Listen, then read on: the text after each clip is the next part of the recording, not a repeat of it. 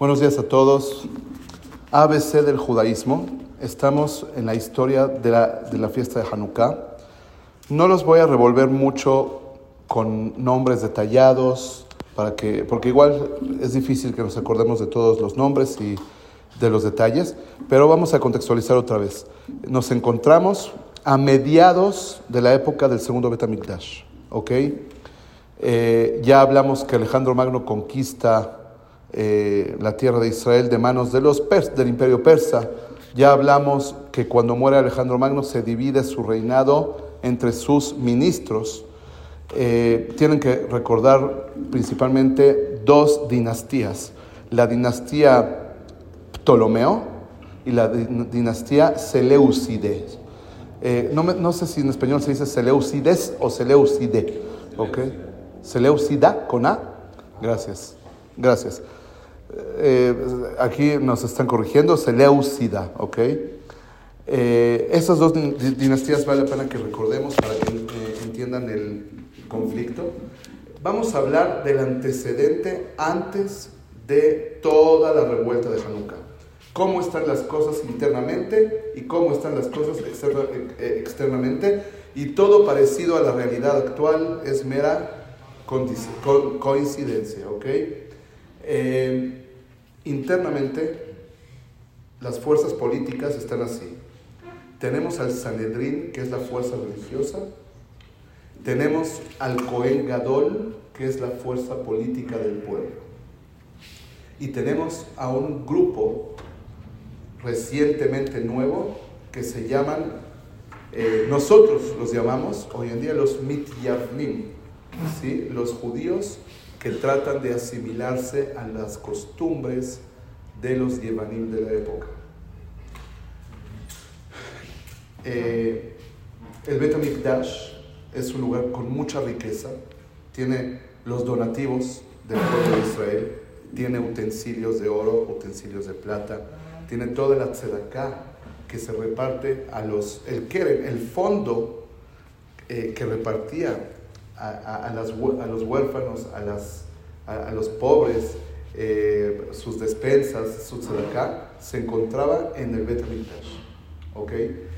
Y estas personas que se, que se llaman los Mityavnim deseaban dos cosas, o tres cosas. Deseaban eh, convertir a los hábitos del pueblo en hábitos de Mityavnim. Eh, los hábitos de Mityavnim no necesariamente incluían la abodazara de ellos, pero sí incluía eh, asimilarse en temas de, por ejemplo, eh, la gimnasia, el ejercicio, el fisicoculturismo, etcétera, etcétera.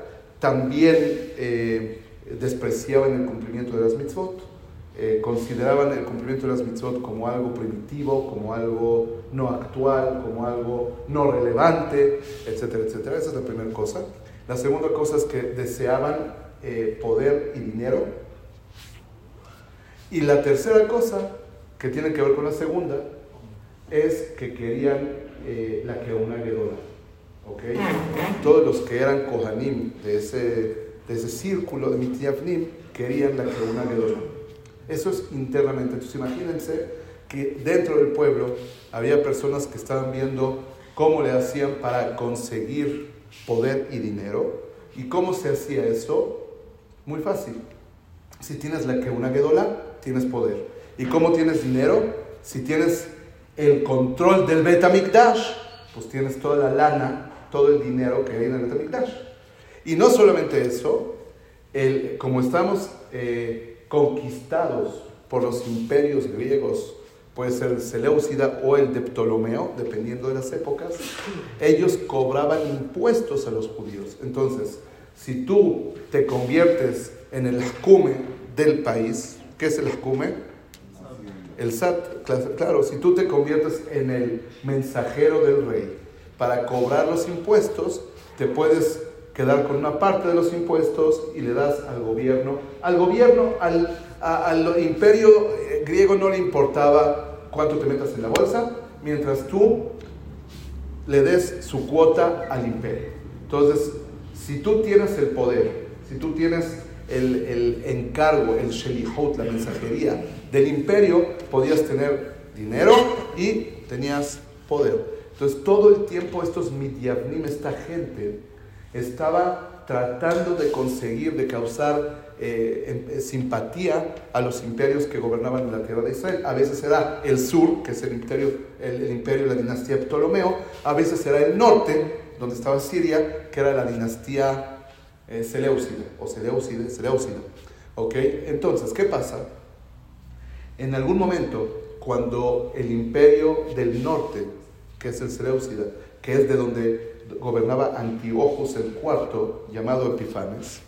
Eh, en ese momento gobernaba la tierra de Israel, aprovecharon estos midiavnim para ir con él y decirle, si tú nos ayudas a nosotros, nosotros te ayudamos a ti. Nosotros queremos la que una Gedolá. Quiero que me pongas a uno de los míos como Cohen Gadol y tú vas a tener acceso a todo el dinero del Betamikdash y vas a tener acceso a los impuestos de una manera perfecta. Nosotros vamos a perseguir al pueblo para que te paguen los impuestos que necesitas. Y eso provocó eh, esa reacción y, también lo que, y, también ellos con su poder iban a poder empezar a convertir al pueblo a, eh, los hábitos y las costumbres de los griegos, de los, de, los entonces, cuando empiezan a tener poder, abren gimnasios. Todo esto estamos hablando antes de los decretos de Antiojos. No tiene que ver con los decretos de Antiojos todavía. Aquí este conflicto interno entre el pueblo eh, era previo. Y entonces, ¿qué sucede? El Sanedrín y los judíos eh, eh, apegados a la tradición están preocupados de que esta gente tenga el poder del Betamikdash y el poder del pueblo. Cuando obtienen el poder, se hace un conflicto interno tremendo, porque el pueblo está en desacuerdo, el pueblo está eh, enojado, porque les están cobrando los impuestos eh, altos y, los están maltratando para sacarle los impuestos y quieren imponer sus creencias en el pueblo el, el, eh, Sefer Maccabim cuenta que abrieron un gimnasio frente al Betamikdash,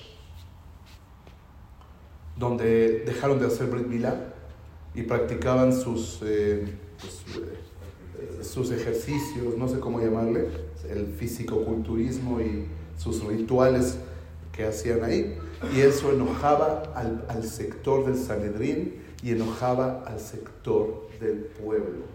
Entonces, antes de que Antiochus se meta en, en, la parte de las Gezerot, ya había un descontento y una pelea en el pueblo mismo entre dos sectores del pueblo que querían, unos querían mantener sus tradiciones y otros querían pues cambiar las tradiciones y querían poder y querían y no les importaba aplastar al pueblo.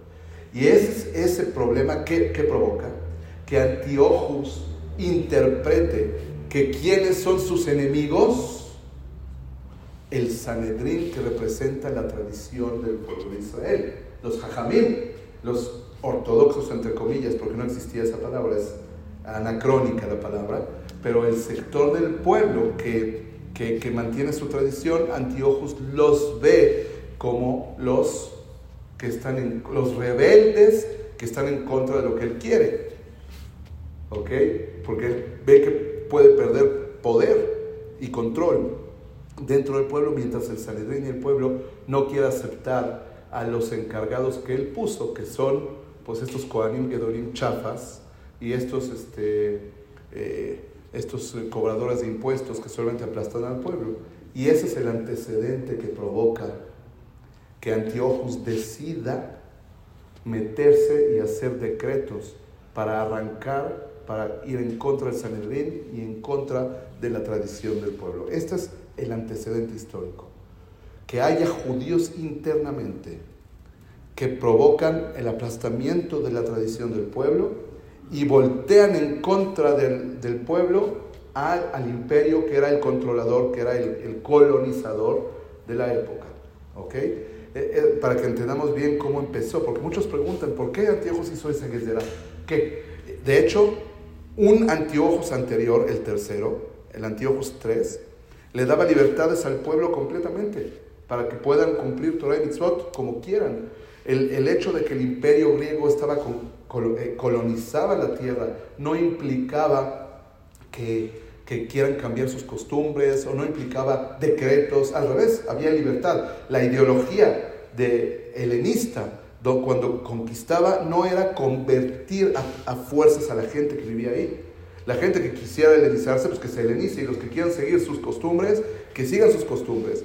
¿Y por qué Antiochus no siguió esa ideología tradicional helenista? Porque vio un conflicto político de poder dentro que fue generado por el pueblo mismo. Y entonces Antiochus se da cuenta que necesita meterse para no perder el poder y el control de la zona. ¿Entendimos? Mañana vamos a, a, explicar la segunda parte que tiene que ver con las Gezerot. Baruch Adonai Leolam. Amén. Amén.